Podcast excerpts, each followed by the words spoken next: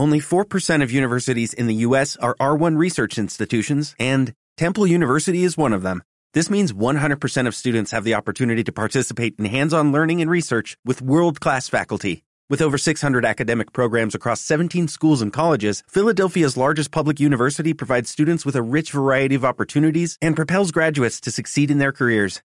Temple University. Schedule a campus tour today at admissions.temple.edu/visit.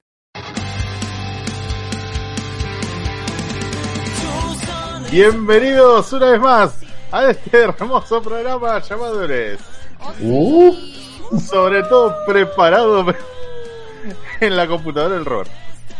tengo Así miedo. que, la- lamento, lamento algu- algunos errores. No se preocupen, esta computadora está exclusivamente diseñada para jugar videojuegos largas horas por la noche y streamear héroes. Así que nada más. por la No noche, se usa- no por, por el, el día. No, el día tengo que usarla para trabajar, así que bueno, pobrecita sufre de vez en cuando un poco de castigo.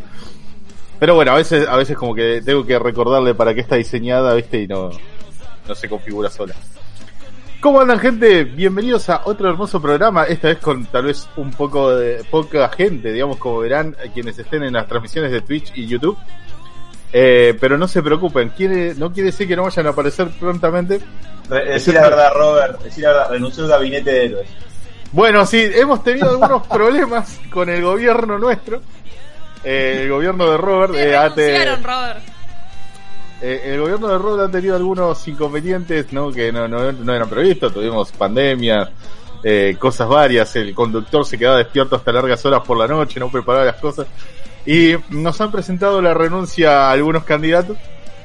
eh, entre los cuales está Diego, el cual está a punto de arrepentirse porque ya mandé el maletín correcto.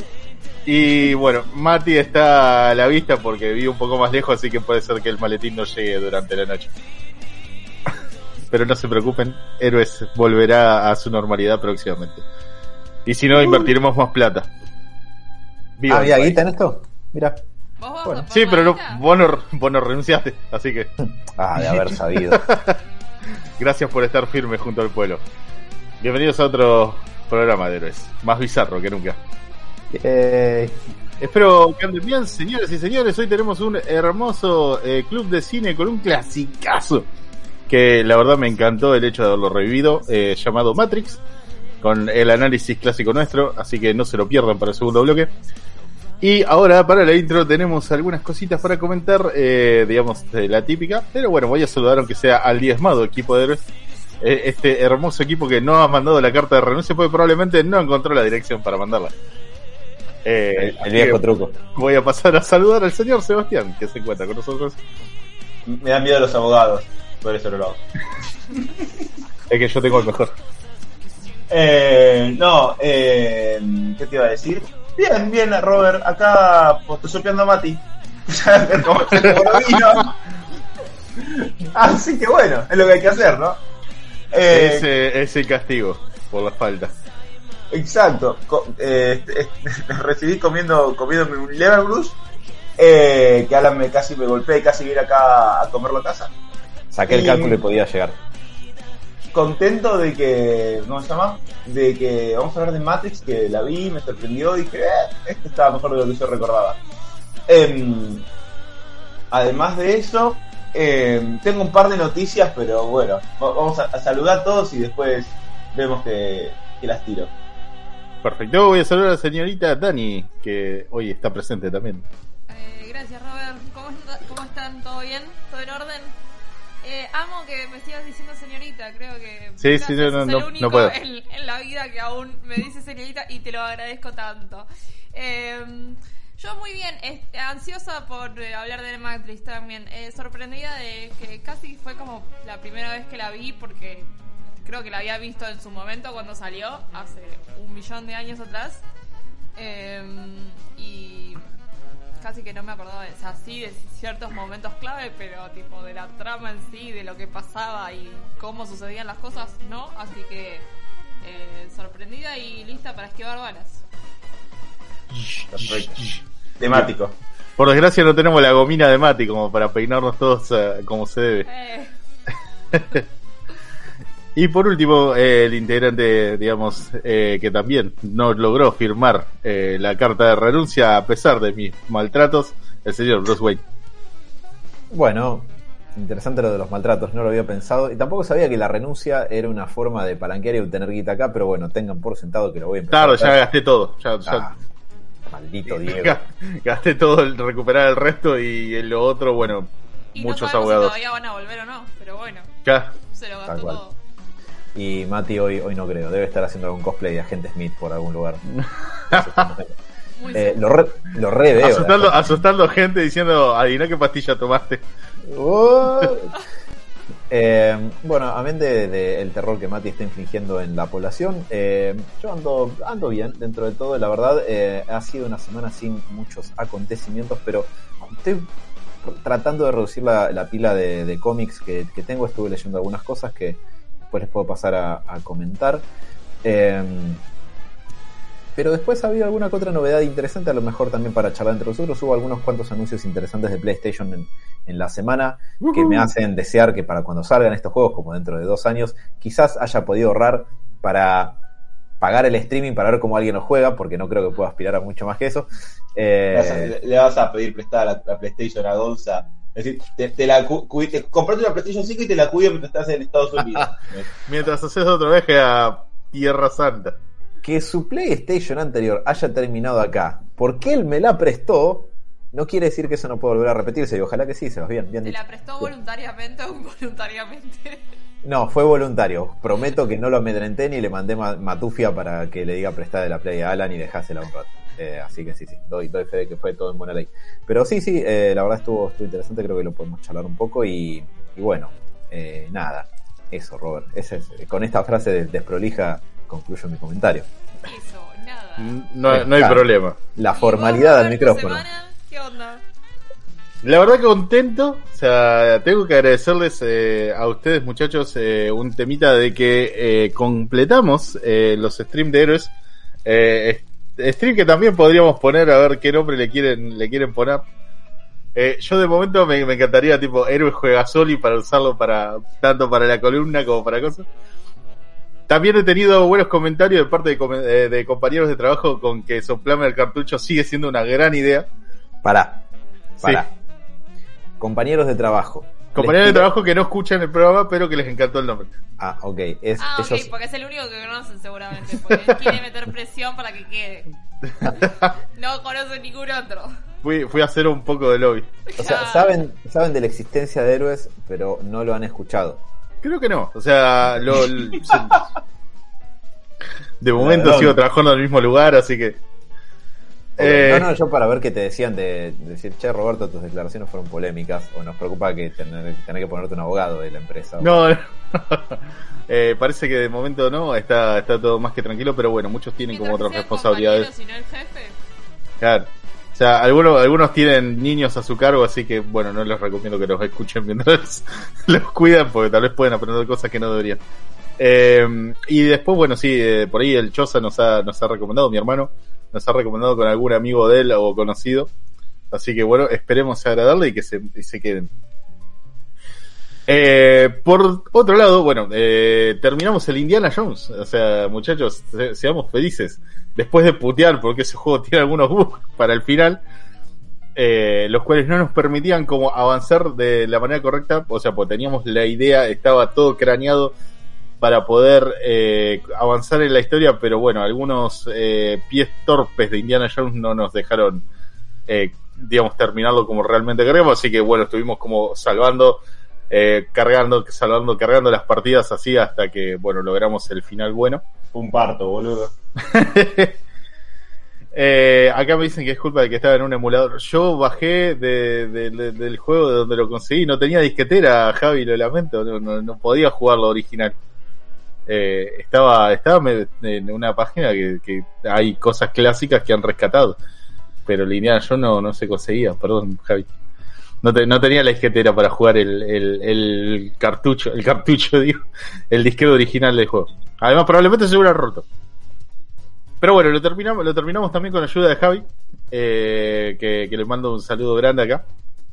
Eh, que a veces digamos, debe- debería controlar sus ímpetus de tirarnos pistas más que obvias. O mismo dejarnos como unos idiotas cada vez que no me doy cuenta de que tengo que usar una escalera. O abrir una puerta. O abrir una puerta.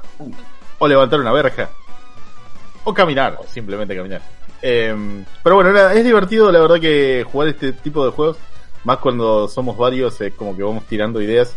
La verdad lo recomiendo por ahí para jugarlo solos, es como que ya tal vez la experiencia queda como, como medio medio vieja. Va, no sé, Alan, vos, vos jugaste algunos así como de forma solitaria. Eh, yo personalmente le encontré como el- la gracia así como de jugarlo de varias cosas que vayamos tirando ideas o avanzando de a poco a poco. Y mismo para quienes ya los hayan jugado, medio revivir un poco los buenos tiempos, si se quiere. No sé qué, qué por ahí Yo que- me divertí mucho, eh. ¿Vos, Bruce? Eh, ¿Qué preferís? ¿Jugarlo de a varios? eh, ¿Verlo de a varios jugar? ¿O medio que solo es como pones más a prueba tu Y de- sapienza? depende, son dos experiencias muy distintas. Yo de hecho no me pude sumar a los streams, pero llegué a ver algunos de, de ellos. De hecho vi el de ayer, eh, cuando el juego estaba bugueadísimo y había que pasar como resolver por dónde Indiana Jones podía eh, atravesar un camino que estaba lleno de lava y el juego estaba tan bugueado que Indiana Jones quedaba parado arriba de la lava y decía, oh, ¿por dónde deberé ir? Y estaba parado, se tendría que estar prendiendo fuego y no, no ocurría. Pero para mí son dos experiencias diferentes, porque yo nunca fui de engancharme mucho a la cuestión de ver streams y eso, pero el hecho de ponerte a pasar un juego con tus amigos está bueno. Es como, es difícil que, no, te, no te enganche. De hecho, la última vez cuando nos juntamos a ver la, la película de Evangelion, estábamos, eh, teníamos la Raspberry y empezamos a jugar el primer Silent Hill. Eh, habremos jugado 15 minutos, pero ya se había vuelto un esfuerzo colectivo. Y eso está ocupado. Es muy divertido hacer y me parece que para juegos viejos le puede sumar un, un plus. Eh, Habíamos, dicho- eh, habíamos propuesto, o sea, no sé si llegaste al final, Claro, pero... la parte que más llegué, de hecho. Ah, bueno. Eh, habíamos propuesto el hecho de que juegues un no-hit, o sea, una, digamos, uno de estos desafíos que anda muy, eh, muy presente estos días del Resident Evil 2, tanto del nuevo como del antiguo, como el, que más te guste o el que más creas que sos capaz. Es un desafío, no es necesario que lo hagas a la primera, podés si querés practicar cuando lo intentemos en stream, pero para mí, para mí, es muy buena. Yo creo ser eh, la única persona que conozco, que seas vos, que se sabe de pe a pa todos los pasos del Resident Evil 2 clásico y todavía se los acuerda. Tanto en inglés como en español, como en lo que vos quieras. bien. Y no sé el nuevo. Muchas gracias. Eh, con el, el clásico tendría que, que repasarlo un día para ver qué onda, porque es un los survival horror de, de esa primera generación de, de juegos. Se pueden mecanizar bastante como lo vas haciendo. Es decir, vos te podés armar un recorrido eficiente, digamos, de que tengas que pasar por cada lugar la menor cantidad de veces para sacar todos los ítems, obtener todas las llaves, destrabar todas las puertas, etc. Eso podría ser. Ahora, yo los estaba escuchando cuando estaba terminando el stream el miércoles y empezaron a bajar estas ideas. Y por ahí Mati dice, Alan puede hacer un no-hit run, o sea, como eh, pasar el juego sin que ningún enemigo te toque, del Resident Evil 2 Remake. Yo lo estoy escuchando y le escribo, Mati, estás en pedo, maestro. No y posible. probablemente lo estaba. Le digo, tengo más chances de salir en pelotas a la lluvia y esquivar las gotas y no mojarme. O sea, no. Y me dice, no, no, te mando un video, vas a ver qué se puede hacer. Me manda, lo veo, y el video Pero arranca un aclarando. asiático pasado de merca, sí, sí. El video. No, no, no sé si ustedes lo vieron, pero No, el, video no, no. arranca, el video arranca con la siguiente aclaración. Solamente dos personas habían logrado hacer un no-hit run de todo el Resident Evil 2 Remake. Y después de entrenar como por cuatro meses, logramos ser los terceros en el mundo. No te pretenderá que yo sea el cuarto, obviamente, Es total. Me sobra. No, el remake es jodido. eh, es, eh, es otro tipo de juego con otro tipo de dificultad. No He visto, he visto gente que ha logrado tipo los DLC sin, sin que lo toquen. Después la verdad que no, no he visto la versión tipo del juego completo, así como hacerlo una tras otra, pero bueno. Entiendo que las mecánicas que implican Resident Evil 2 son más raras. Pará, pero si van 15 horas, te pega el bicho, ¿qué tenés que apagarlo? Sí, tenés que volver a resetear de cero. Anda la mierda. Igual, para lo de los DLC, eso sí es más factible. Igual es casi imposible. Sí, o sea, los DLC suelen aparecer los monstruos en el mismo lugar, digamos, de siempre. Es un camino relativamente corto y no tenés que resolver mucho puzzle que digamos. Es más, los DLC un poco, no te digo que están hechos para que lo hagas sin que te toquen, pero sí están hechos, o sea, los DLC del Resident Evil 2, eh, del remake, están hechos eh, son todas pantallas de las que te tenés que escapar con un timer. Entonces tenés que llegar del punto A al punto B, tenés recursos limitados y tenés que salir antes de que te maten o el tiempo termine. Medio, medio que había recompensas por pasarlo sin que te tocaran. ¿No? Sí. Sin mal no recuerdo. Cuanto mejor lo pasás, es decir, sin usar ítems de salud, gastando la menor cantidad de munición posible, sin daño, todo eso, creo que te recompensaba bastante. Pero, pero, lo que, lo que tienen es, esos DLC es que están hechos para que los pases, o sea, para que mecanices la manera de pasarlo y los puedas atravesar sin que te toquen. Sea, está hecho para eso. Es más, hay speedruns, si por esas casualidades te trabas y no sabes qué carajo hacer, hay gente que lo pasa así y te muestra que en tal lugar tenés que dar un paso al costado y entonces el zombie se tropieza y pasa de largo y no, no terminás gastando un montón de munición en matarlo, por, por poner un ejemplo. Y eso sí se puede hacer ahí. Es un dolor en las bolas, yo lo intenté, desprecié mi verano haciéndolo, pero lo hice. Eh, pero el juego principal no es un bardo. El juego principal es jodido, jodido. Yo, a mí me gustan mucho esos juegos, pero en lo que me gusta la cuestión del desafío es en el puzzle. No en los bichos que me matan y me tiran sablazos, porque en eso soy como cualquier otro, ni tan bueno ni tan malo. Así que, nada. Eh, o si no, si no, lo que podemos hacer es bajamos un stream de otro lugar y le mostramos a Mati que eh, en realidad soy yo. Tipo, oh, oh, mira, ¿viste cuando le decías a tu hermanito, no, estás en mi equipo, le das un joystick conectado? a la consola? Una cosa así. Está- estás con. Estás con los ojos muy chinos, Alan. ¿Qué, qué pasó en el stream? Estás como ¿Sabes? medio asiático. ¿Sabes lo que podríamos hacer? Podríamos buscar lista de los juegos de puzzle, aventura puzzle más difícil que hay y pasarlo entre todos. Yo no O sea, quería que decir nada, yo no quería decir nada porque Uy, me van a acusar de monotemático y lo soy, pero hay una Batman. aventura gráfica de Batman Vuelve, de Batman Returns, parecida tipo a la de Indiana Jones. Es difícil. No tengo la más pálida idea. Creo- Podemos nunca- buscarla. Podemos nunca buscarla a ver fue qué onda. muy, muy trascendental nunca fue. Pero vas a estar comprometido a estar en el stream. Si es de Batman. Puta. A mí me encantaría, pero digamos que a veces termino un poco No cansado solo estar en el stream, jugar él. Es más, no sé si te mando a jugarlo vos. Mientras todos te especteamos. Maldición. obvio. Me, me a- copa mucho. Aparte, Es una ya boludez. no- es- Ya ninguno tiene excusa de mal internet ni nada por el estilo. Te No paso dos eso. configuraciones y lo sacas en un pedo al stream. Hacerlo strip. O sea, si lo toca un zombie, saca una, una prenda. ¿Cuánto Leverbush hay, hay de, de por medio para que hagamos esto? No está quedando mucho. ¿eh? Maldición. Bueno, Tenemos que, tenemos que invadirle la casa a Sebas próximamente. Eh, pero bueno, está, está la tentativa. De momento tenemos Día del Tentáculo como próximo juego posiblemente a jugar. Eh, ver la posibilidad de que, bueno, Diego juegue de una vez al Dark Soul. Encontrar algún juego, digamos, que podamos jugar de a varios. Yo había propuesto el Pico Park, que es una de las cosas que quería comentar ahora.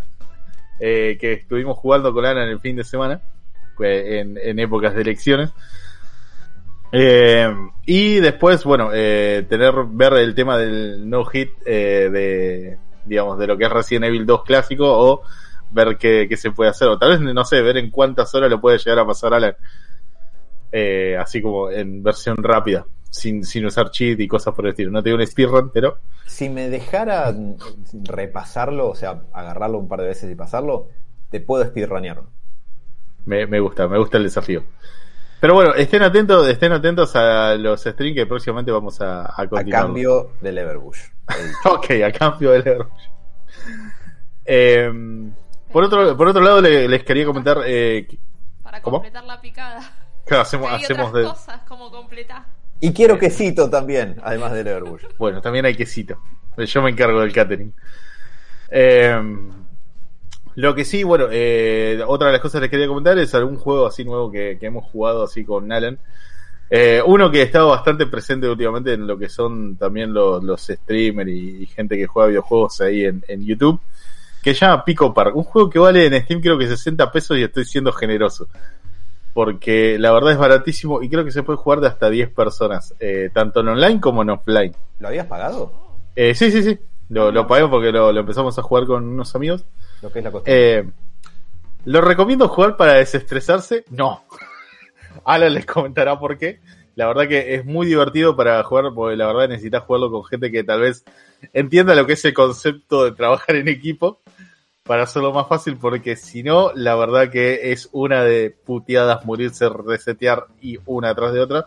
Siendo que el juego tiene una interfaz súper simple donde sos un gato cabezón que apenas tiene dos movimientos, que es avanzar y saltar. O sea, porque el resto del tipo lo usa la gravedad. eh, y las pantallas son las que más o menos te van guiando para, para poder, eh, digamos, descubrir qué es lo que tenés que hacer para poder llegar a la meta. Eh, pero no mucho más que empujar cosas, saltar sobre ellas, hacer una montaña para llegar a un lado determinado, tocar un botón, volver rápido, tratar de no pisar un botón, lo cual también implica morirse. Y la verdad que hemos pasado una linda noche y no podemos hacer otra cosa que recomendarlo. Yo lo he jugado con dos tipos de personas. Con uno que literalmente estuvo a punto de tirar un control al televisor y otro, digamos, con, el, con los cuales, digamos, estuve medio borracho el fin de semana tratando de, de hacerlos muy divertidos y cagando la risa, pero bueno, mientras menos gente es la que participa en el nivel, suele ser un poquito más fácil, pues es mucho más fácil de coordinar. Ahora, siendo, digamos, entre 8 y 10 personas, ya la cosa cambia un poco. Más cuando, digamos, tu vida depende de que un compañero no se le ocurra cagarse de risa mientras pisa el botón y los tira todo a la, a la, a la electricidad, por él. Eh, pero lo recomiendo, Pico Park eh, está disponible en Steam baratito y eh, podría ser también una alternativa para los juegasol y de héroes. Estos streams nuevos que estamos haciendo. Eh, saliendo de eso, también vi una película que la verdad que no me, no me llamó mucho la atención, o sea, la verdad tendría que, que destruirla. Pero bueno, eh, cada tanto como que en modo random empiezo a meter Amazon Prime, ¿sí? ¿Sebas? Escucho un ruido raro. ¿Soy yo de los auriculares o ustedes también lo escuchan? Tipo medio saturado. Mm, no, creo que no. Bueno, si, si alguien en, en el stream lo escucha, avísenos. Tal vez Seba está siendo atacado por un impulso electromagnético y no lo sabe. En cualquier momento cae tipo desconectado. Ah. Chiste para el segundo bloque. Eh, eh, vi, vi una película que se llama Invasión Extraterrestre y no, no es como Uf. las clásicas estas de, digamos que, en las cuales los extraterrestres eran una novedad, sino una que ocurra medio, medio en el futuro. Eh, está disponible en Amazon Prime. La, la historia es un poco de que, bueno, llegan unos extraterrestres a la Tierra, hacen mierda a todos, son como unas cosas medio raras, como no cucarachescas, sino más bien como unas eh, especie de humanoides que cambian de forma, como, como cuando se alteran, es como que cambian la forma como si fueran un Venom. Y los protagonistas son dos hermanos que, bueno, se salvan, se salvan de un ataque eh, después de que su familia muere y se vuelven como revolucionarios porque, ¿qué pasa? Es como que la Tierra está como conviviendo con estos bichos, eh, mientras estos bichos utilizan su tecnología como para drenar eh, minerales importantes de la Tierra, es como que, bueno, mientras no los molestemos, no nos van a molestar a nosotros. Eh, y la gracia un poco está en que los humanos están como siendo controlados. O sea, mientras nosotros no hagamos ninguna cagada, no van a venir a buscarnos o mismo el gobierno no va a tener que ir a buscarnos a nosotros para evitar una guerra. Porque parece que son bastante duros. Eh, la cuestión está en que estos dos hermanos se terminan dividiendo. Uno se transforma en un revolucionario. El otro es más bien un pibe que, digamos, mantiene o intenta mantener una vida normal, pero bueno, haciendo como unas cositas medio ilegales. El ritmo de la peli es muy lento, la verdad que los bichos eh, no terminan de ser como esta cosa que, que, sorprende cada vez que hablamos tipo, no sé, de una película de extraterrestre de estilo Alien. No, no son como esta cosa que espanta o que genera miedo.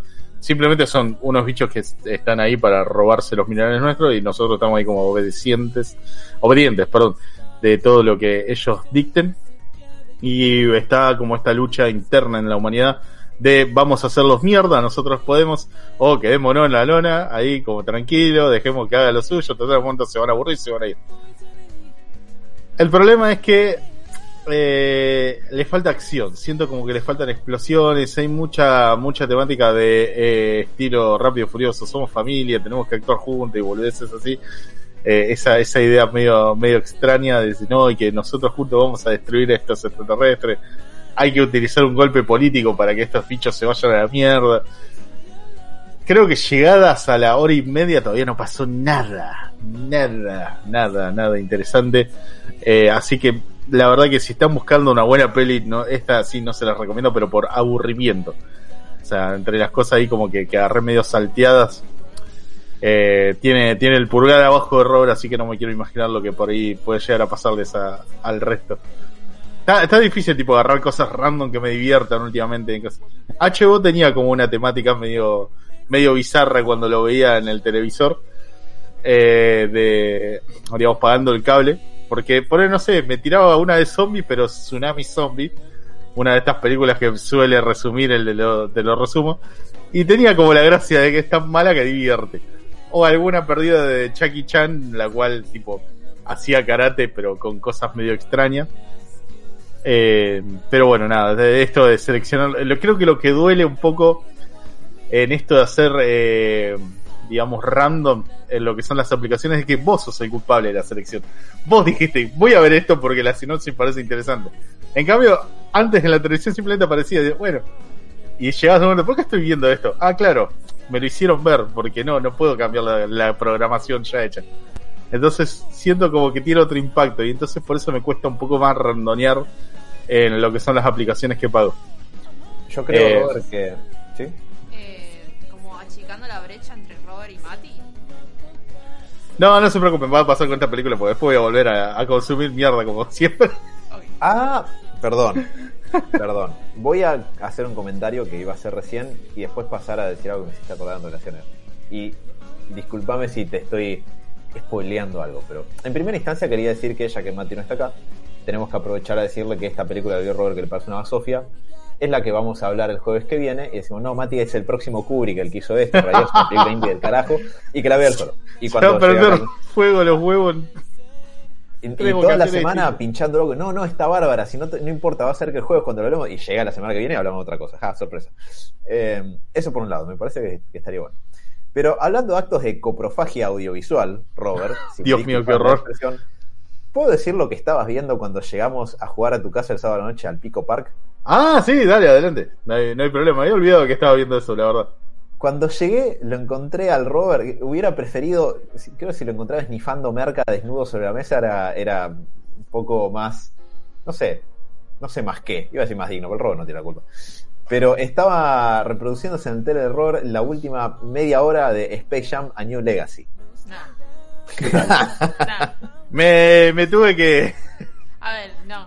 tuve, tuve que caer ahí. Tuve que caer ahí. No, Tuve, no hubo alternativa. No, es que realmente no podía creerlo. O sea, eh, yo escuché cuando dijeron que era mala. Dani dijo, digamos, que No la apestaba. mires, dije, Robert. Que, que creo que tenía No un solo mires. chiste bueno. Y la verdad le tengo tanto aprecio a la clásica. Digo, ¿qué tan mal pudieron haber hecho todo esto? Y tenía razón. Lo hicieron muy mal. Y era así, era mala. Era Incluso- muy mala. Te- tenemos, tenemos un amigo que, que consume, digamos, determinadas cosas en el cine. Es más, es como que el chiste clásico es mandarlo a ver películas iraníes al, al cine porque tiene un paladar medio fino para, para lo que experimenta. Eh, y cuando llegó es como que dice, ah, mira la nueva de, Space Jam. Sí, sí, ya está terminando. Igual es una porquería.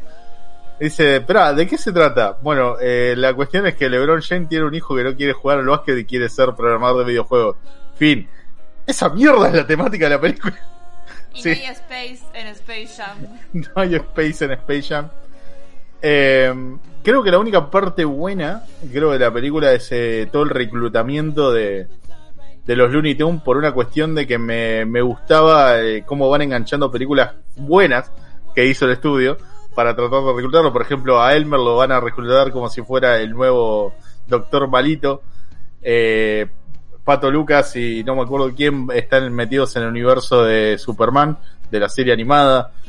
Eh, y bueno, ese, ese esos pequeños guiños que son más para películas de nuestra época, creo que era el- lo más lindo. Nada más, es como, podría haber pasado en un capítulo de los Looney Tunes X sin meter a Space Jam, sin meter a LeBron James y hubiera sido bueno. Pero bueno, teníamos como la temática esta animada de, digamos, de, de LeBron tratando de rescatar a su hijo de una inteligencia artificial. Eh, la verdad que bueno, nada, falla, falla mucho, mucho, falla, falla, Facha. Está falla. bien. No, no. Pensé Eh, en un momento. No, casi. Eh, a ver, los chistes son muy básicos. Eh, es todo, a ver, todo lo que implica el hecho de, de meter a LeBron James en la película es lo que le hace mala. Eh, casi también dice no hay básquet, o sea, no, no hay nada de básquet en, en la peli casi. Acá lo- nos dice Javi también, gracias por recordármelo, que otra parte importante tampoco existe en, en, la, en la trama, a pesar de que el título te lo tira en la cara.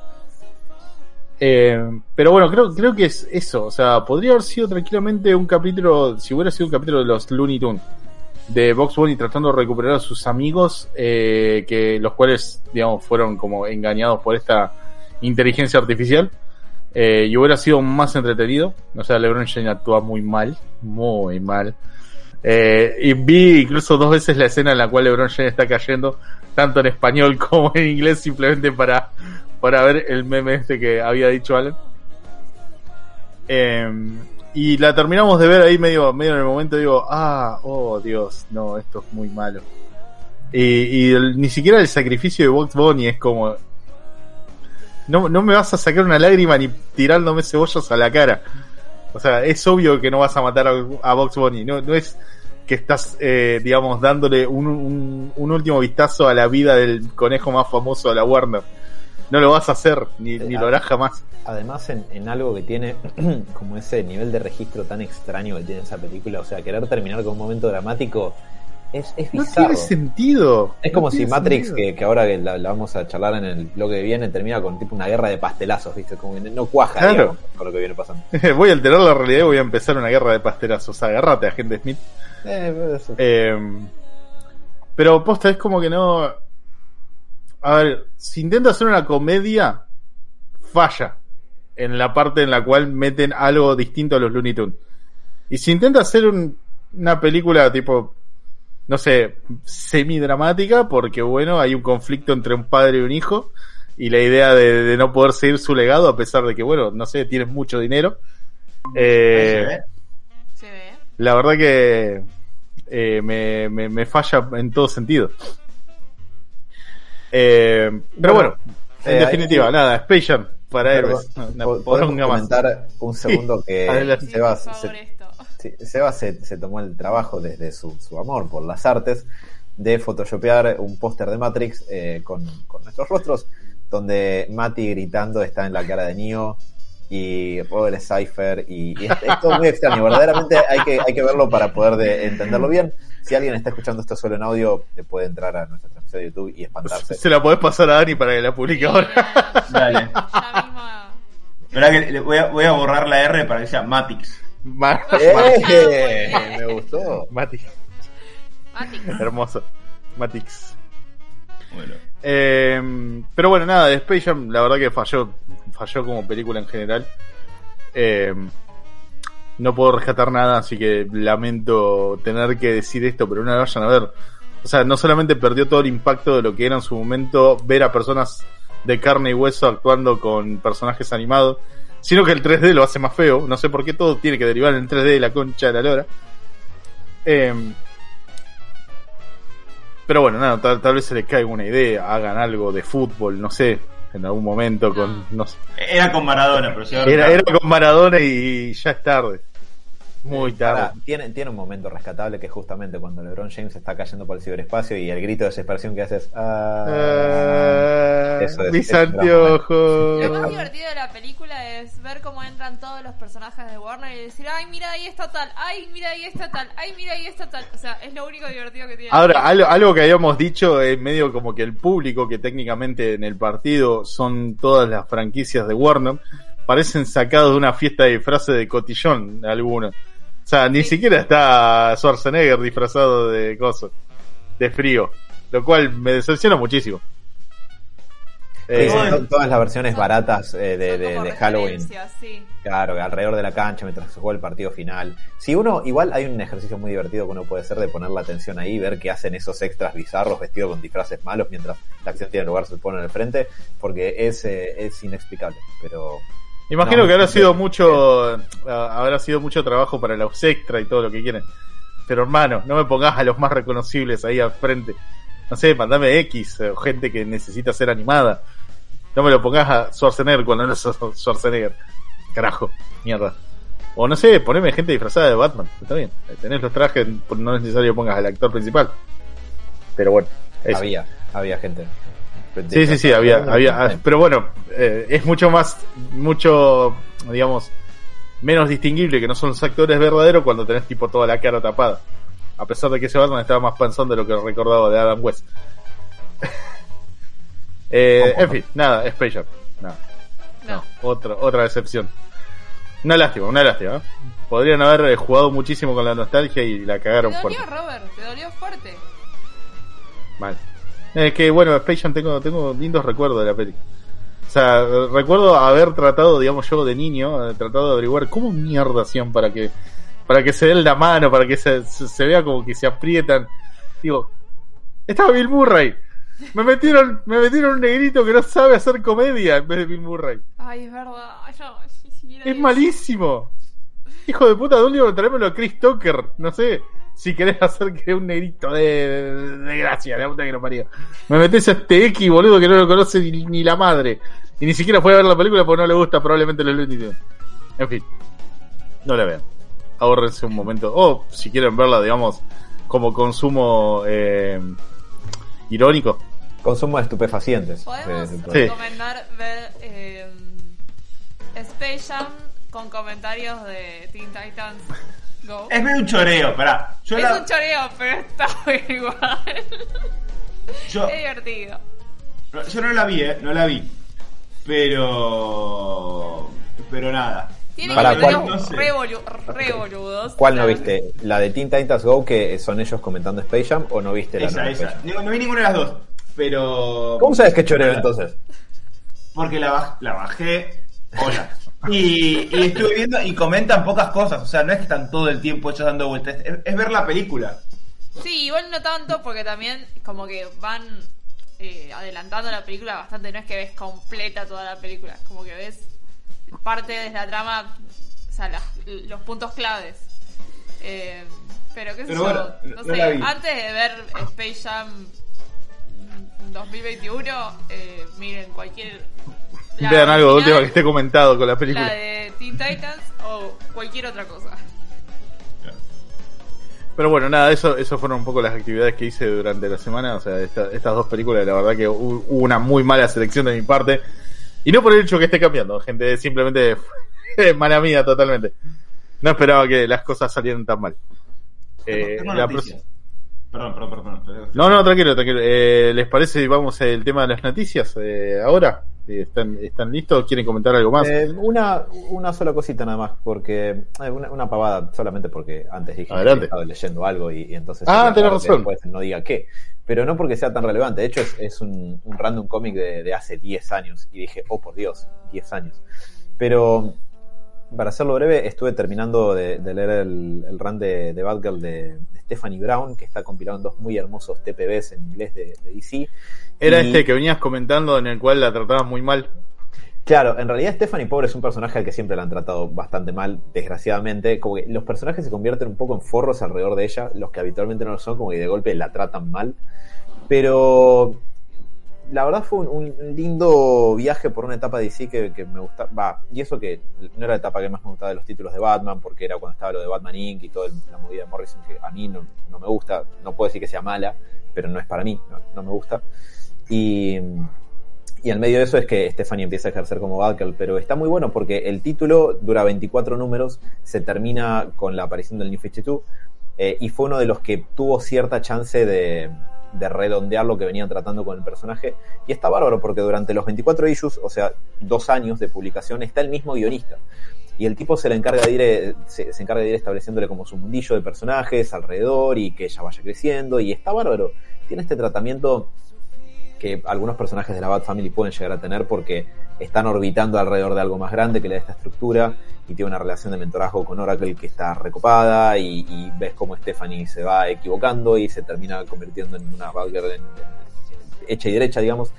Y lo que está bueno es que eh, Stephanie tiene algo que el resto de los personajes de la Bat Family tanto no tienen, y es que es muy relatable, digamos. De hecho, si alguien me preguntara, nunca leí algo de, de ningún personaje de Batman y por dónde podría entrar, este, si no fuera porque es una continuidad que ya no existe, gracias a Dan Didio, pero digo, si no fuera por eso, este es un muy buen punto de entrada, porque es eh, es súper accesible el título y entendés todo, y la piba te cae bien, o sea, llega tarde a la universidad y se manda cagadas, y a veces dice cosas sin pensar, eh, pero nada, es como una, una pequeña, eh, digamos, eh, condensación de un montón de cosas que están buenas de, de la Bat Family y de esa etapa del universo DC.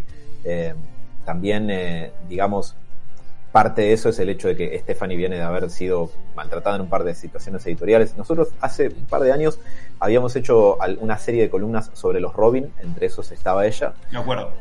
Bien, me alegro. Bueno, me alegro que, tengan ese recuerdo también. Está en nuestro iBook si quieren ir a buscarlo por ahí.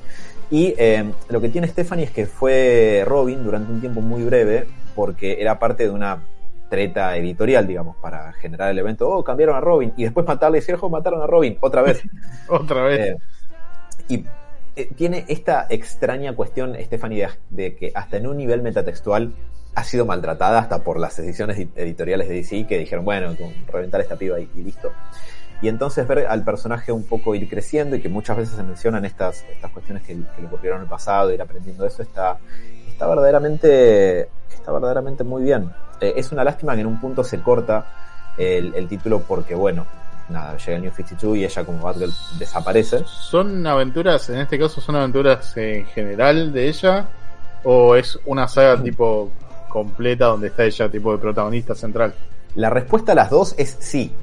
Eh, es, el, es el título de ella, pero eh, los dos TPBs están divididos en dos arcos bastante grandes. El primero se llama Batgirl Rising, y se trata de ella, digamos, eh, aprendiendo a ser Batgirl y, con Oracle que primero la trata mal y la trata de convencer de que deje de hacerlo y después se termina ganando su confianza y la termina apoyando. Eh, y todo el, segundo tomo que eh, se llama The Lesson, la lección. Y estoy seguro de que se iba a apuntar algo más, pero bueno, se, se, queda trunco a la mitad. Pero está lleno de, además de algunos guiños bastante copados, eh, tiene una muy buena resolución. Es una lástima que no esté Mati acá, porque tenía un par de observaciones preparadas que llegó esto. Mati va a entrar, pero para que se una idea de lo bueno que está este título, y ya me acuerdo del punto al que iba a ir inicialmente.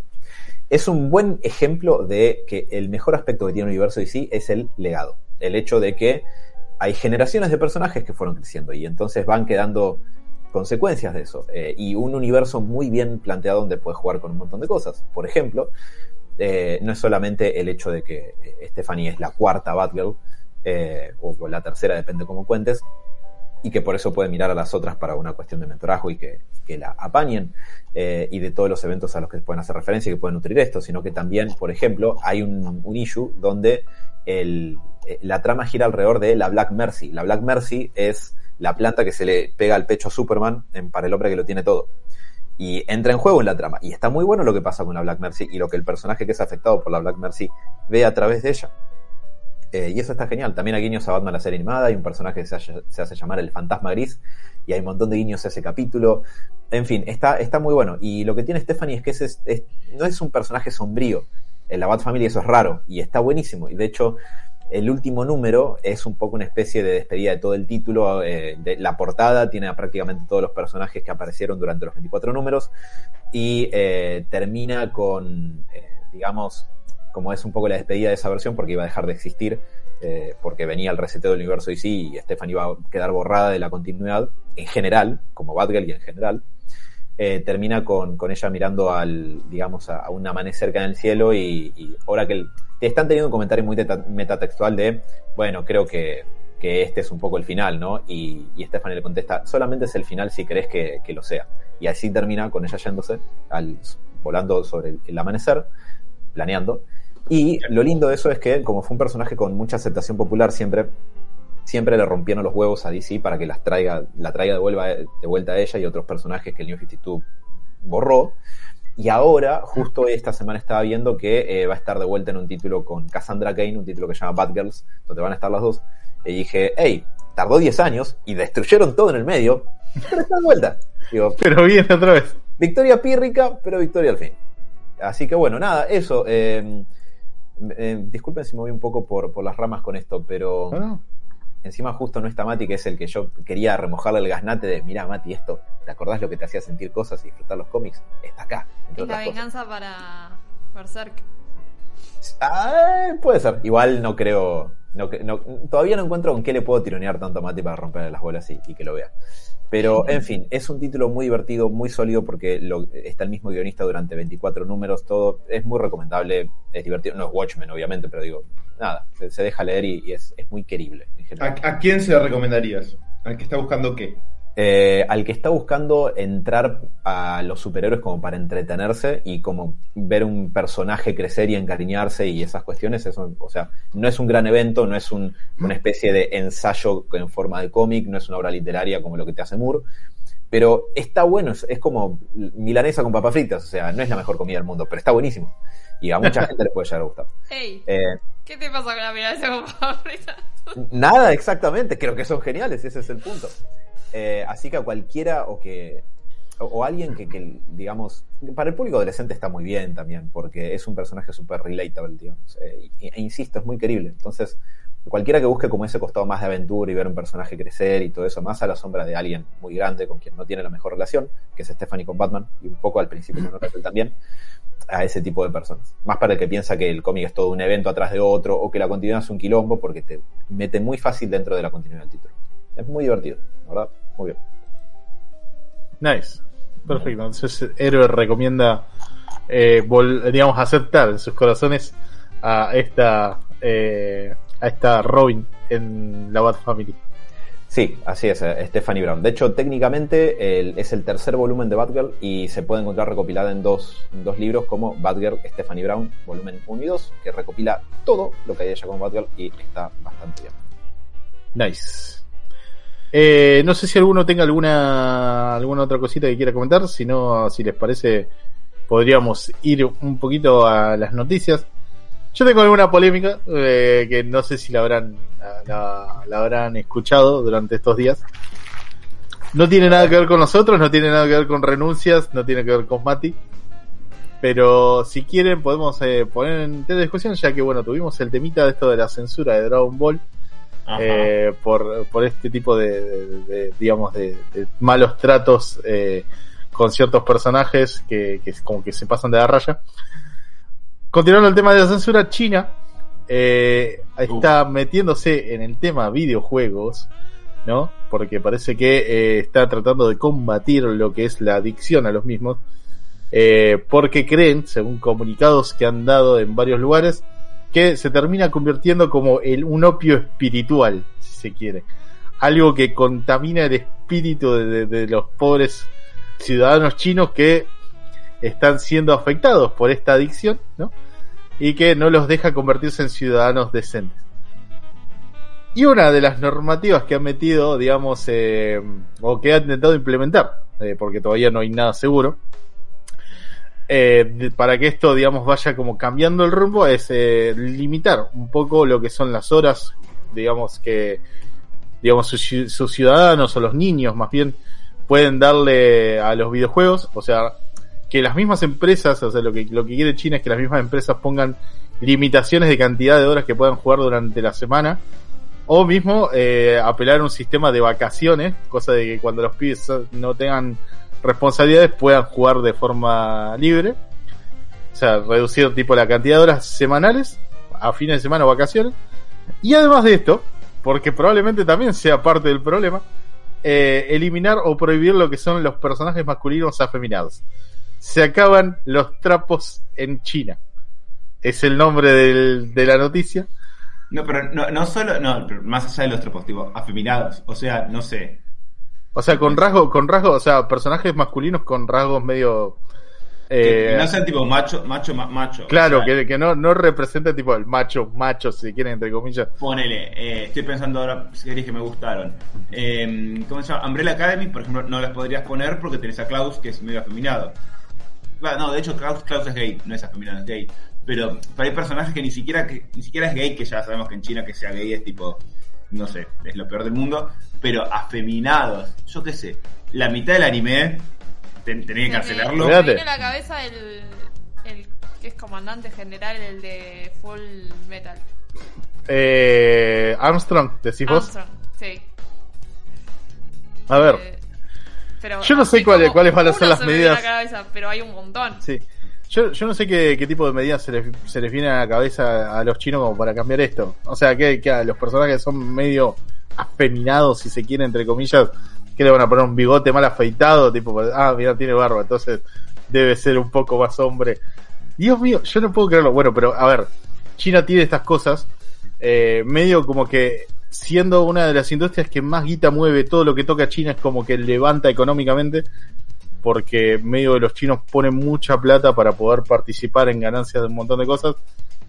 Tienen también, eh, un, un- digamos, una de las empresas, Tencent, boludo, re- es un monstruo de lo que es eh, la industria del videojuego. Ha comprado empresas por todos lados. Y medio como que el gobierno los está presionando para empezar a implementar como estas ideas para sus juegos.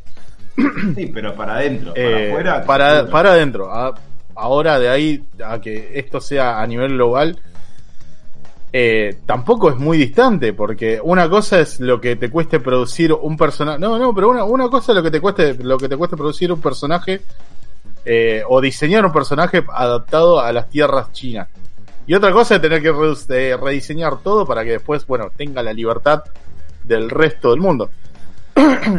Uno, es por ese lado y otro medio como que hay un montón de estudios, tanto de cine, que han rehecho películas eh, para poder adaptarlos al, al público chino y, digamos, se ha, se ha invertido como muchísimo, dado que la ganancia ahí en ese país es bastante alta. De Por hecho, eso te digo, eh, va, no sé si hubo problemas con Shang-Chi hace poco. Es lo eh, que te, iba a hacer una noticia de eso. Sí. Eh, De- si bueno, querés comentarla mientras. No, porque tiene mucho que ver con esto. Eh, justamente una de las cosas que tenía notadas, de hecho era tal vez la más, la más interesante, Mm. es que China, como sabemos que es una pesadilla, pesadilla orwelliana, citando a Alan, eh, nada, tiene esta cuestión de que no, no, no podés ver todas las películas allá. Entonces, eh, sumado a todo esto que dijiste, los espiritual y todo, todo esto, eh, hay pocas películas que se aprueban en China como para que la puedan ver los ciudadanos chinos. Y este aquí, este aquí, que un problema que hay es que al día de hoy no tiene fecha la publicación de Shang-Chi ni de Eternals en China. Lo cual es un, una, sirena que está girando ahí en, los estudios Marvel. ¿Por qué? Porque es mucha plata China. De hecho, yo siempre lo jodía, eh, no creo que lo diga acá en, en Coso, pero mientras que China sea uno de los mercados tan fuertes, no va a ser un gay en, en una película de Marvel. O sea, fíjate con, con todo lo, lo woke que es todo, todo el mundo Marvel y todo eso, los cómics y, y también lo bien que hablan todos y la inclusión de los negros, así que nunca, nunca un gay en, en 400, que 800 películas. Hab- Habla mucho de esto, de que en China no lo ven bien y entonces nada. Pero bueno, pero está este problema que China aparentemente tiene que ver esto con el aniversario de, por lo que vi, el aniversario de la Revolución Soviética, de la Revolución Comunista, y que por eso están como, bueno, en honor a, a- a los viejos tiempos, vamos a ponernos más duros y nada, nada de putos ni de cosas occidentales, acá a laburar al campo y, y eso. Y el que tenga plata que la pase bien. No, eh, no, pero bueno, sí. Sí, además China lo que tiene es eso que es gracioso, es que es una mezcla entre capitalismo y socialismo, comunismo, es una cosa medio horrible. Creo que tiene, lo Tiene peor las peores dos. partes de los dos, de los dos lados. o sea. Por lo que tengo entendido, es bastante así. Ya veo que, bueno, héroes nunca salen en China, así que. ¿qué, Oh no, nuestros traductores van a quedarse sin trabajo. Ah, y también Bueno. está, está el hecho de que, digo, puede ser, decir ser más de un palo del otro, pero parece que desde ciertos lugares cuando se, cuando se pretende hacer uso de cierto tipo de poder se terminan portando como señoras cristianas, donde terminan echándole la culpa al heavy metal, al rap, a los videojuegos, a la música que está fuerte o a las papas fritas. Es indistinto. Sí, O pero sea- recuerden que China tiene eh, co- control social, o sea, es un tema de Sí. puntaje social que depende de lo que haces, tenés más o menos puntaje y te puede hacer mierda. Eso es tipo orwelliano, en serio, China. Lo de pesadilla orwelliana yo lo digo de forma muy literal, no, no literal en el sentido que me voy a dormir y tengo una pesadilla de ese estilo, pero sí de que verdaderamente es un lugar recontra orwelliano donde hay un control muy férreo sobre ese tipo de cosas. Me espanta la idea de, de vivir así, por suerte acá, bueno, cada, a veces el dólar se despierta y nos trata de comer, pero digo, tenemos otros problemas, pero por suerte no tenemos esos. Eh, a ver, en general, también hace poco cuando estamos hablando de la censura, yo creo que no llegué a comentar, pero en general la censura y ese tipo de control de cosas, tengo dos opiniones sobre eso. Una es que es medio una pavada, porque por lo general nunca termina logrando lo que quiere lograr. Es más, co- eh, tiende, tiende a ser bastante contraproducente. Y eso es en el caso de cosas como, bueno, levantaron Dragon Ball, que lo levantó el canal, hay que aclarar, porque el maestro Roshi es un chiste que atrasa 40 años. Ok, perfecto. No me gusta la idea de censurar, pero lo entiendo. Ahora, es mucho peor cuando se hace a una escala del tamaño como la que hace China en este caso, que es para un- que haya un- una regulación del consumo cultural a nivel nacional cuando son, no sé, como mil millones de personas. A mí me pone los pelos de punta. Más Y- con un concepto retrógrado como corrompe el alma o no, sé qué mierda. Atrasa 60 millones de años, no quieren tipos afeminados porque dicen que, que- creo que el comunicado oficial que había salido, y per- di- pido disculpas si lo digo mal porque no lo leí recientemente, o sea, lo leí hace unos cuantos días, pero que no dan ejemplos de personas que estén a la altura de defender el espíritu nacional o una pavada así. ¿Y qué tiene que ver? O sea, si un tipo parece afeminado o si un tipo fuera gay, ¿qué, tiene, qué carajo tiene que ver eso? Eso atrasa un millón de años. Eh, de, la, de la misma manera que... Digo, tendrían que dejar usar las computadoras que las hizo Alan Turing en, la guerra, digo. No, Tal cual. más Sí, mal. sí, sí, sí, totalmente. A, a mí me parece un espanto y bueno, acá eso no, no creo que vaya a llegar nunca, somos muy pobres para regular tanto, pero principalmente. Pero sí, me, me- me parece una pavada, la verdad me alegra. Pero- sinceramente. Pero, pero lo interesante que podría pasar acá, porque bueno, lamentablemente China algún momento va a comprar a Argentina, China, porque tiene tanta plata que es como es inevitable. Nah, pero Los vamos lo a cagar a todos, boludo.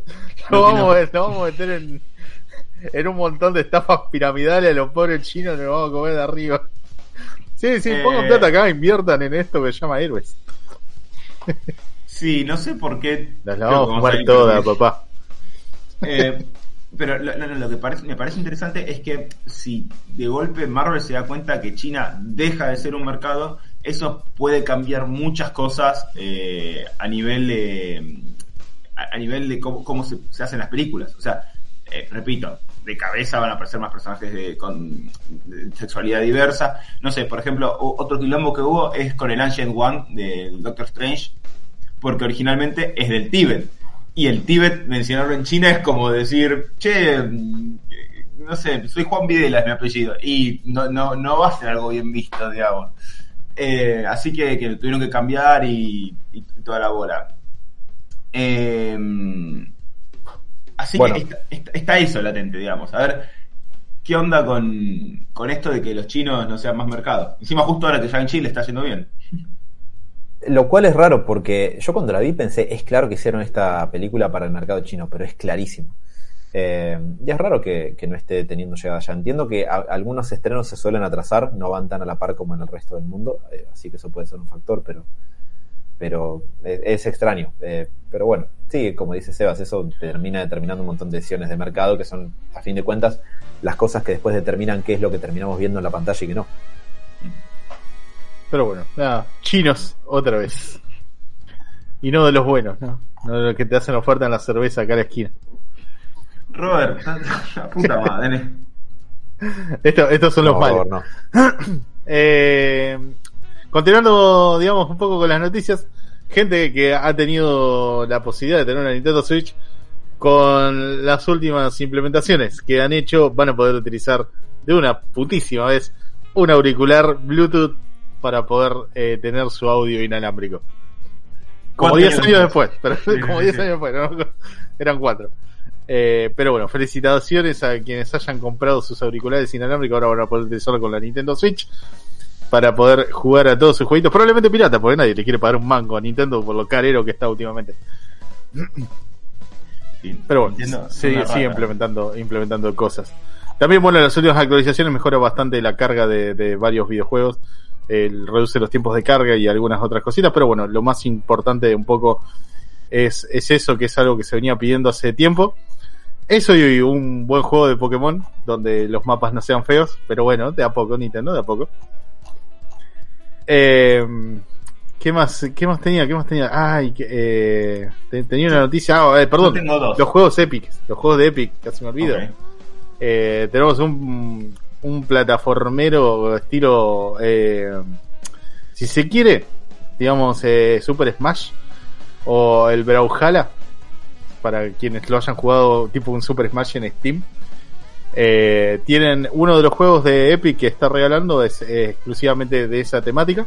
O sea, mucha acción, eh, todo hecho con una especie de, de no, no es- sí, sí, sí, eh, todo, todo hecho con, con animación muy de cómic, si se quiere, con, sombras gruesas, digamos, un trazo muy definido. eh, y la verdad que con mucha velocidad de acción, eh, bastante divertido, se los recomiendo totalmente. Eh, es bastante nuevo el juego, así que por el tema de precios no la van a pasar mal. No es que están regalando chirola. otra vez la verdad se, se está copando. Ojalá, ojalá Fortnite nunca les deje de dar plata, porque gracias a eso creo que tenemos tantos juegos buenos. Yo creo que gracias a que Fortnite todavía se mantiene, digamos, como su principal, eh, su principal movida a la hora, digamos, de recibir dinero, yo creo que es gracias a eso que Epic todavía se puede dar el lujo de regalar juegos tan copados. Y el segundo, bueno, eh, bueno no, no todo puede ser gloria. Eh, es, un, es un juego más bien eh, tradicional que no tengo la descripción acá, por alguna razón la borré, como un boludo. Pero bueno, no, no, es tan bueno como el primero. contarlo seguramente. Robert. Seguramente, o sea, soy un hijo de puta. Eh, Puede ser uno que se llame Tarsis. Tarsis, sí, sí, sí, tengo el nombre nomás, pero me, me borré la descripción. Eh, búsquenlo, muchachos, perdón, la desprolijidad, se, debo haber tocado la tecla equivocada. Tenía una imagen de algo del espacio. Es lo que, lo que vi recién. de espacial por turnos, con dados y canibalismo. ¡Ey! Dos componentes Can- que me gustan, dados y canibalismo. Canibalismo en el espacio, ¿quién lo diría? ¿Eh? Y ahora que están los ricos yendo al espacio, capaz que se, se olvidaron la minibar acá y bueno, no llegan y se tienen que comer. ¿Cómo que no me pueden mandar un este ya lo repitieron porque yo ya lo tengo en la biblioteca. Ah, Eh, por eso era que no lo había metido. Con razón. Truchos. Tengo- Bueno, bueno, no, ya nos regalaron una. Tengo do- dos anuncios, a ver, de, de- de- de consumo audio- audiovisual. Uno que no me toca tan de cerca, pero tal vez a ustedes les interesa. Y uno que es que, que va, va para arriba. Y este me da lástima, no este digo. El primero es que se anunció el primer actor para la serie de Twisted Metal. No sé si vieron la noticia. ¿Quién va a ser el de It? Sí. No, va a ser Anthony Mackie, eh, nuestro amigo Falcon, alias, para mí va a ser siempre Clares de 8 Mile, la película de Eminem. Eh, pero, no sé, yo nunca, nunca jugué este juego, ¿viste? Sé que había autitos que te ¿No? masacrabas. No, es que yo no tenía Play en, en la época que estaba más arriba. Con Alan Sí. lo, lo- lo hemos jugado bastante. La, la- Está la bueno el gracia, de rom- la gracia de romper eh, autitos con misiles y toda la bola era, era muy divertido. Era de esos multiplayers que, que digamos, eh, además en esa época los juegos de PlayStation, nosotros no lo sabíamos, pero ya estábamos comprando piratería porque los comprabas por 5 o 10 pesos. An- Agarrado, no había ni que chipear ni nada de la Play. Y eh, cuando venían tus amigos acá, si querías ventilar la violencia que el capitalismo de los 90 ya nos infundía en la mente, nos insuflaba, qué mejor que unos autos cagándose a cañonazos. Y, y era muy divertido. Ahora, no tengo la más pálida idea de cuál era la historia, si es que tenía. Creo que nunca, decir- nunca nos preocupamos en leer, tipo, pues, creo que creo que con la, con la idea un poco de Mortal Kombat tenía esto, estas imágenes estáticas con la historia del personaje y a qué se dedicaba cada uno y bueno, creo que ahí más o menos leyendo eso, como que podías armar una suerte de historia para la cual más o menos entendías por qué es que estos tipos se, se ganaban la vida matando a otros en otros autos. Pero bueno, nada, nunca, nunca estaba en inglés, la verdad no me iba a poner a leerlo, era mucho más divertido salir a cagar a cañonazo con el payaso a, a los demás, utilizando tipo el poder para revolearlos a la mierda. O literal soltar una bomba nuclear en medio del, del campo. Eh, no sé de qué va a tratar, o sea, para mí va a ser tipo Rápido y Furioso 10, lo que estábamos esperando, Twisted Metal. No, hay viajes en el tiempo. película- No había una película con Vin Diesel o algo por el estilo, tipo, Sí, la carrera de la muerte. claro, que eran autos todos tuneados que literalmente era como un Twisted Metal. pasaban Creo que tiene, quiero, creo, es una, creo que es una trilogía, no te quiero mentir. Me. Creo, creo que vi como tres o cuatro películas de eso. ¿De qué mierda me sorprende a esta altura del partido? Sí, sí, Pero sí, entiendo que los autos pasaban como por arriba de una base rápido y la base les, les habilitaba Sí, armas, claro. que era lo mismo que pasaba en el juego, por arriba del el- cielo, lo agarrabas, lo disparabas. Claro, lo único, bueno, en este caso, eh, a ver, es entretenida, no te voy a mentir, por lo menos las primeras dos creo que eran entretenidas. Eh, porque bueno, la, la temática era que ya ibas a, eh, era una prisión, digamos, en la cual, eh, en la cual, digamos, como el entretenimiento había arrancado como una especie de Battle Royale de presos, con los cuales, digamos, los, soltaban todos en una arena, se mataban entre ellos y después lo, digamos, como que lo terminaron eh, derivando en una carrera, donde ya los autos de por sí estaban armados hasta los dientes, pero tenías que pasar por eh, unas lucecitas eh, de colores en el suelo para poder activar las armas y poder utilizarlas. Pero es lo mismo de siempre, tipo, te presentan personajes como si fueran los graphs de, los videojuegos. ¿sí? Tenés a K24, dice Jorgito Gamer en el auto número 5 y cosas así. Y después, bueno, ves cómo se matan y los personajes que parecen más interesantes no vuelven a aparecer nunca más, ¿no? Porque un poco la gracia de que sea real esto es que la gente se muere permanentemente. Menos el protagonista, que se muere como cuatro veces y siempre sobrevive. Bueno, una cosa interesante del Twisted Metal es que va a estar escrita por el tipo que escribió Cobra Kai. Eh, ¿Eh? pod- podría ser interesante. Ahí ya. La verdad que eh, podría estar buena la idea, no, no, me, no me molesta. eh. Yo le tengo mucha fe a este tipo, o sea, ha hecho cosas muy buenas. Em, dicho esto, eh, no sé, vere- veremos. cuando- Lo que sí sale como para PlayStation 5, no entiendo muy bien eso, que es como su el propio streaming de PlayStation 5. Propio streaming de PlayStation 5. Pará, estamos O sea, la una película- la- serie. La, La serie, película la va a salir, sí, sí. digamos, como para. Es una serie, es una serie. Ah, va a salir como una especie de plataforma mm, audiovisual de PlayStation. ¿Estás seguro Sí, que no se te cruzaron las noticias? No, no, PlayStation Productions y Sony TV Pictures. Y, eh, y Sony Pictures TV. Anunciaron Twisted Metal. Sí. Ok, bueno, pero dice por dónde va a salir, porque... Dice, eh, todo apunta a que re- recibirá un lanzamiento en PC5 para 2023. Algo ahí. Ah, por ahí, sí, por ahí hay una, hay una palabra que se emitieron que tal vez debe ser la versión de videojuegos, saldrá para PlayStation 5. No, o que- Ojo, tampoco me sorprendería que empiecen a vender películas en PlayStation Plus. No sería. De hecho, porque ahora hasta hace, hace poco eh, la Switch eh, la- ah, cargó un programa para ver capítulos de Pokémon en la Switch. Sí, una, sí, un- una plataforma tipo de, de especiales de Pokémon. Para verlos en japonés, obviamente. Es que to- todo es streaming, todos son streaming diferentes y vas a tener que, no sé, comprar una, una, helade- una heladera particular para ver ciertas cosas, no sé. Y la verdad que quería ver la nueva temporada de Sherlock, pero tengo que comprarme una Samsung y, y no una heladera. Y bueno, no sé, no sé si me Tengo, si llego. tengo que, tengo que conectar el aire acondicionado al televisor para ver el de stream. Claro, algún día vas a llegar a usar una frase que nunca imaginaste como este aire acondicionado no me corre la plataforma que quiero para ver mi serie. La concha de la lora. Em, y te- tengo una noticia más, pero no sé si quiere- la, la tiro o Sí, sí, sí, alguno? adelante, Bueno, todo parece que además va a haber una secuela de una película que todo el mundo queríamos ver en algún momento. Y es que se está armando la secuela de Mellizos, con Arnold Schwarzenegger y Danny DeVito. Sos un hijo de puta. ¿What?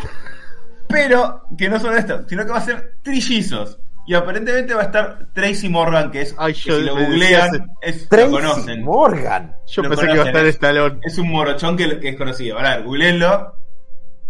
Igual iba a decir, no se parecen nada. Claro, qué pelotudo, ese es el chiste justamente de mellizos. Claro.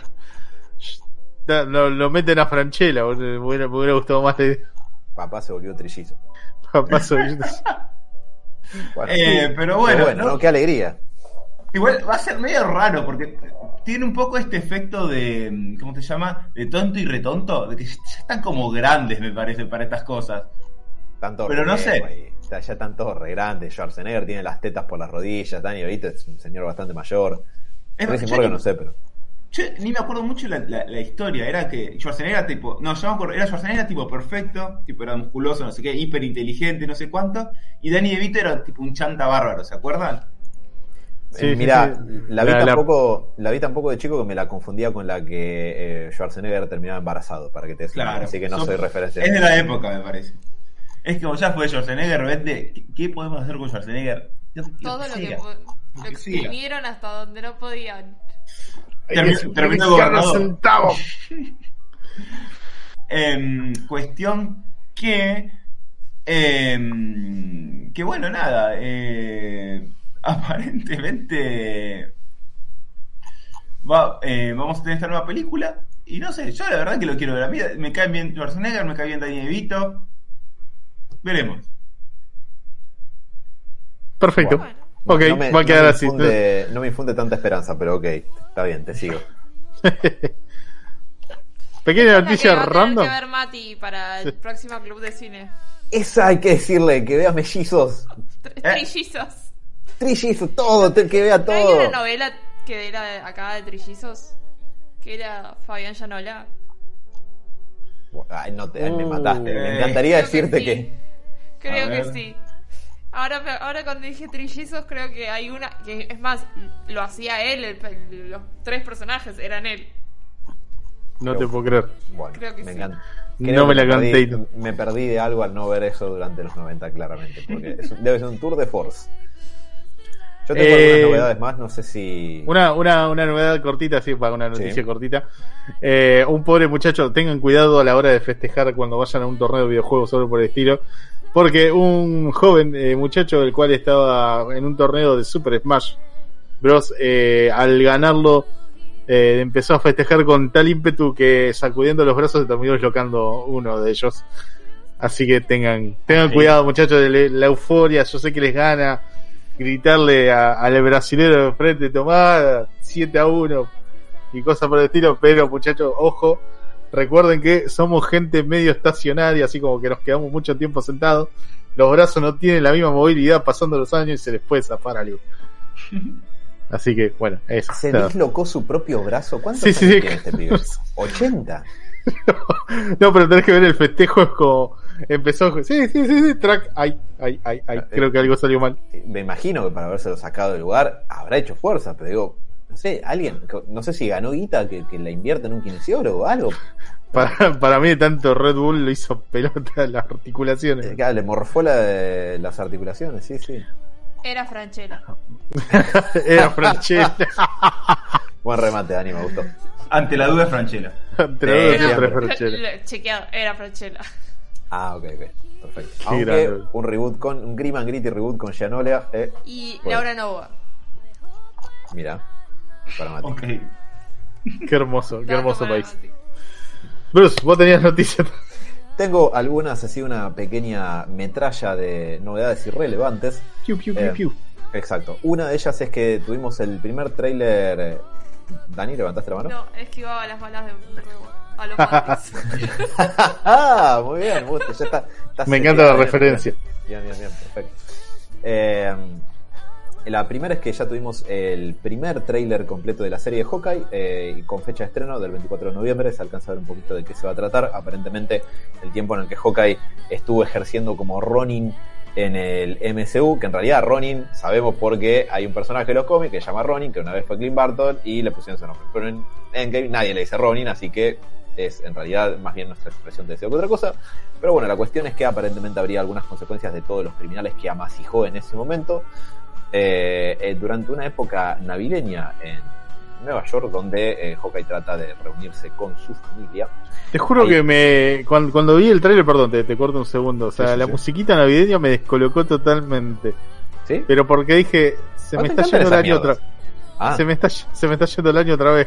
Ya están anunciando cosas navideñas, me quería matar. yo ya estoy en el- mi, mi mente con la ansiedad que manejo y lo que fueron los últimos dos años, ya está en el 2027, el dólar vale mil pesos y yo ya estoy nos- considerando pegarme a, a una de esas naves que están pilotando los, los ricos, a ver si mueren viajando al espacio, pero por lo menos viaje al espacio. Agarró la turbina iría, 3. ca- caería agarrado del lado de afuera, obviamente. No, de otra forma. Eh, pero sí, eh, hay un detalle curioso que es que, si se fijan en el trailer, ahí eh, te muestran que en ese mundo donde ya el Capitán América ya se retiró y nadie sabe del todo bien qué pasó, hay un musical dedicado a su vida que se llama Rogers, el musical, y de hecho se alcanza a ver una secuencia donde claramente hay, Donde hay alguien bailando, digamos, representándolo. estuvo, si no me equivoco, estuvo muy cerca de ocurrir, muy cerca, o sea, llegó a haber casting, pero no terminó de llegar al escenario, un musical del Capitán América en los 80, no que iba a existir de verdad. Ah, pensé que era tipo algo Marvels, el musical. No, pero bueno, Spider-Man tuvo un musical de Broadway que todos decían que era Jetta porque le pasaba una desgracia tras de otra, además de ser horrible, que era como la principal desgracia. Pero Es temático de Spider-Man, ¿no? Sí, se llama Spider- Spider-Man Turn of the Dark, eh, y- que incluye muchos momentos eh, seminales de Spider-Man, como el momento donde baja, no me acuerdo qué dios del Olimpo y le da sus poderes de Spider-Man en el escenario. ¿no? Algo que todos recordamos de las películas. sí, no, eh, escri- busquen, investiguen Spider-Man Turn of the Dark porque es fantástico, es un choque de Podría trenes ser una- permanente. Podría ser un gran análisis de héroe, te digo. No lo descartes. Paso, gracias. Vos miralo y después me contás. No, eso, hay que- eso, sí, hay que decirle a Mati que la semana que viene hablamos de eso. Eh, por otro lado, eh, como allá en Chile está yendo muy bien en taquilla, a pesar de, de que no salió en uno de los mercados más grandes que es China, como comentábamos recién, eh, esto viene dando la pauta de que la gente está volviendo a los cines en general en el mundo, eh, lo cual, a lo que voy en concreto con esto, es a que eh, ya Eternals no va a tener una salida simultánea con Disney Plus. Las películas parece que pueden empezar a volver a tener salida exclusiva en los cines antes de, de llegar a digital. Y bueno, Eternas efectivamente va a tener esta ventana de 45 días, que igual 45 días es mucho menos de lo que había antes de la pandemia. Antes de la Sí. pandemia había 3 o 4 meses, más de 45 días muestran los estudios. Pero eh, ¿Quién dice? la ciencia. Ah, Eh, eso. Pero sí, eh, como le está yendo bien a Shang-Chi, aparentemente Marvel ya está ahí para, digamos, ponerse con un próximo estreno solo de cine, que yo me imagino que para que lo hagan debe ser un modelo más redituable, si no, estaríamos hablando todavía de estrenos en simultáneo. Por otro lado, eh, finalmente tuvimos un tráiler completo de Batman The Audio Adventures que habíamos comentado la semana pasada. Y lo menciono porque el tráiler dice que eh, las audioaventuras de Batman van a estar en HBO Max. Y a mí me parece raro un, audio, un audioteatro, no un audiodrama, en la tele. Pero después digo, ¿de qué mierda estoy hablando? Si hoy está todo en la tele. Hay- está Spotify en el televisor. Yo escucho música en mi televisor. ¿De qué mierda me estoy sorprendiendo? Así que la noticia es que me sorprendí al pedo. Eso, felicidades. Ahora tienen más conocimiento. Eh, sale este sábado 18. eh, así que veremos que Nice. todos los podcasts que se vienen de Batman y eso, este es como el que era, más o menos en joda, más, con un más en joda. Por otro lado, eh, Netflix va a adaptar Grendel de Matt Wagner. eh, justo no llegué a, estaba leyendo algo de, de Matt Wagner para esta semana, no llegué a contar, los aburriré con esos detalles esta semana que viene, pero Matt Wagner es un, suele ser un artista integral, o sea, hace guion, dibujos, tintas, colores, todo, hace los cómics enteros él solo. Y su personaje eh, de bandera, digamos, el que creó él, su creator own, que lo hizo en Dark Horse, es Grendel. Es un personaje muy interesante, es medio un personaje de legado también. Eh, y bueno, y acá como parte del paquete de propiedades que Netflix compró de, Dark Horse, de donde salió Umbrella Academy, por ejemplo, van a adaptar eh, Grendel también. La adaptación va a, a enfocarse en el personaje de Hunter Rose, que es el primer Grendel que aparece en los cómics. Eh, que bueno, nada, puede haber otros, pero en principio ese es con el que, ese es el que, vamos a ver. Eh, por otro lado, eh, HBO Max está desarrollando un spin-off de eh, la versión del pingüino de Colin Farrell, que vamos a ver en la película de Batman de Matt Reeves el año que viene. Eh, no se sabe mucho más que, que eso, excepto que es muy factible que sea medio precuelesco, digamos, que, que tenga algunas cuestiones que te muestran cómo llega al poder. Eh, que curiosamente entiendo que Gotham medio que se trató de eso, eh, pero a quién le importa. Así que eh, hay que expandir el mundo de esta película aparentemente. Y lo último es que eh, la semana pasada, no sé si casi mientras estábamos transmitiendo, hubo una especie de, de, de jarana y holgorio y mucho regocijo entre los usuarios de PlayStation porque se anunciaron eh, muchas cosas y, y la gente fue feliz y bailó en las calles. Eh, en particular, yo tengo señalado cuatro lanzamientos que son los que a mí me parecen importantes. Probablemente hubo más, no les presté atención, pero a estos cuatro sí. Eh, por un lado, se anunció con un tráiler, no de gameplay, eh, Spider-Man 2 para el 2023. Eh, que alcanzamos a ver una secuencia de acción con Peter y Miles Morales. El narrador del tráiler es Craven the Hunter. Y al final del tráiler alcanzamos a ver a Venom, que aparece. Y hay un par de cosas interesantes ahí. Primero, Craven the Hunter. Factible que esté con su acento ruso y toda la cosa.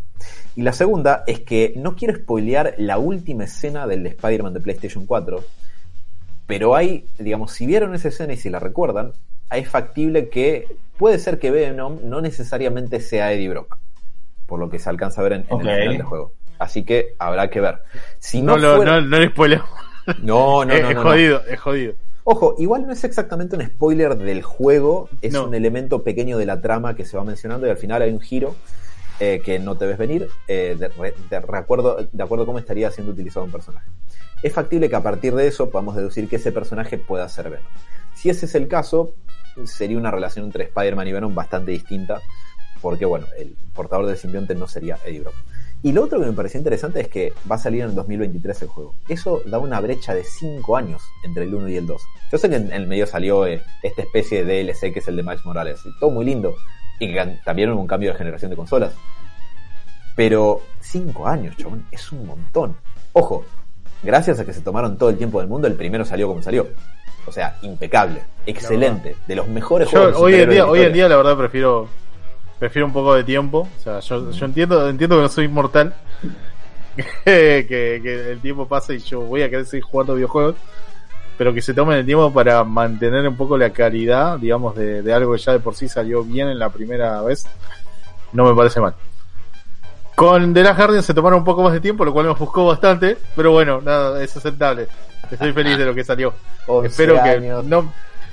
El problema es que si me lo venís anunciando hace de, los 11 años que tardaste en hacer el juego, eh, me lo venís anunciando hace 10 literal, o sea, media pila. Anunciámelo cuando quede un año de desarrollo, hijo de puta.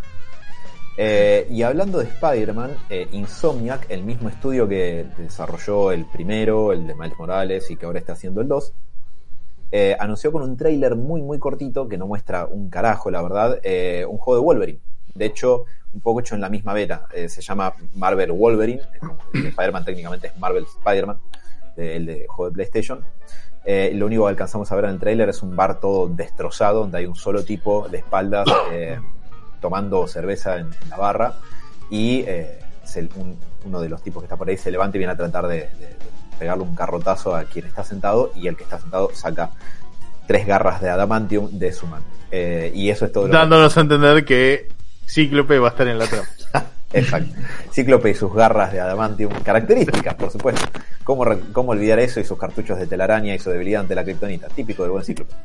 Eh, ha- hay un detalle lindo que, pues, como muestran tampoco, yo iba tipo frame por frame con un maniático a ver qué podía ver.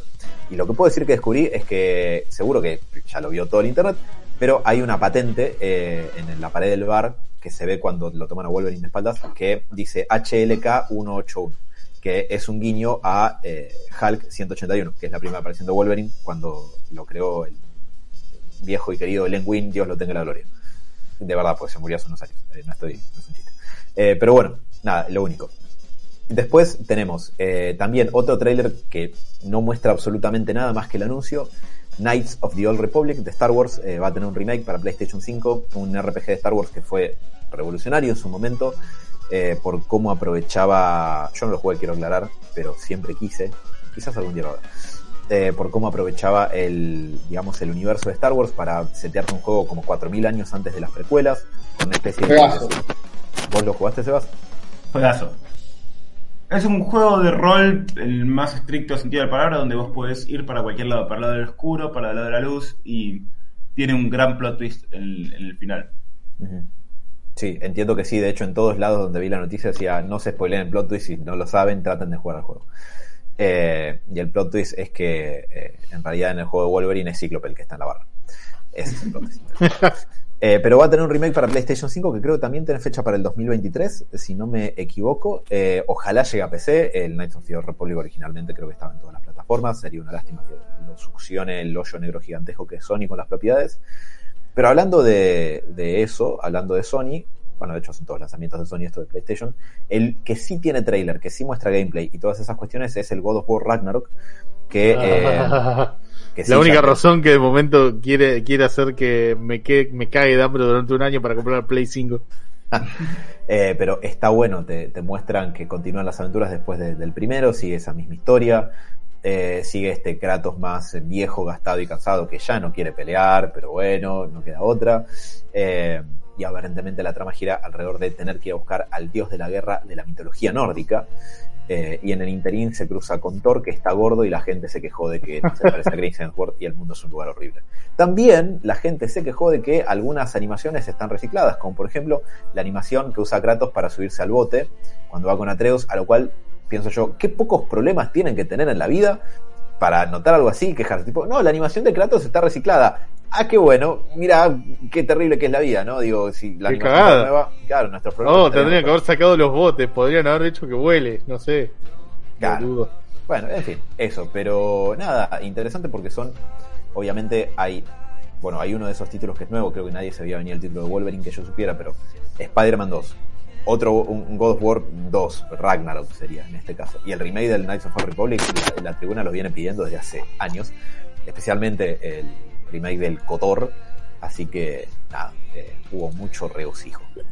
La verdad que estamos muy contentos con los anuncios de PlayStation. También hay otro más de un juego llamado eh, Tiny Ta- Alan, ¿estás bien con el micrófono? Se escucha como.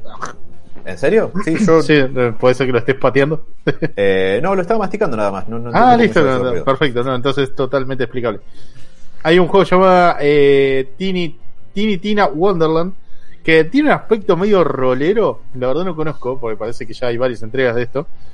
Eh, lo, lo desconozco, pero la verdad que el hecho de que en la presentación, por lo menos del tráiler final, vemos a una especie de Dungeon Master detrás de la típica pared donde tira los dados y realiza sus cosas maquiavélicas de, de- de Master, ¿no, Seba?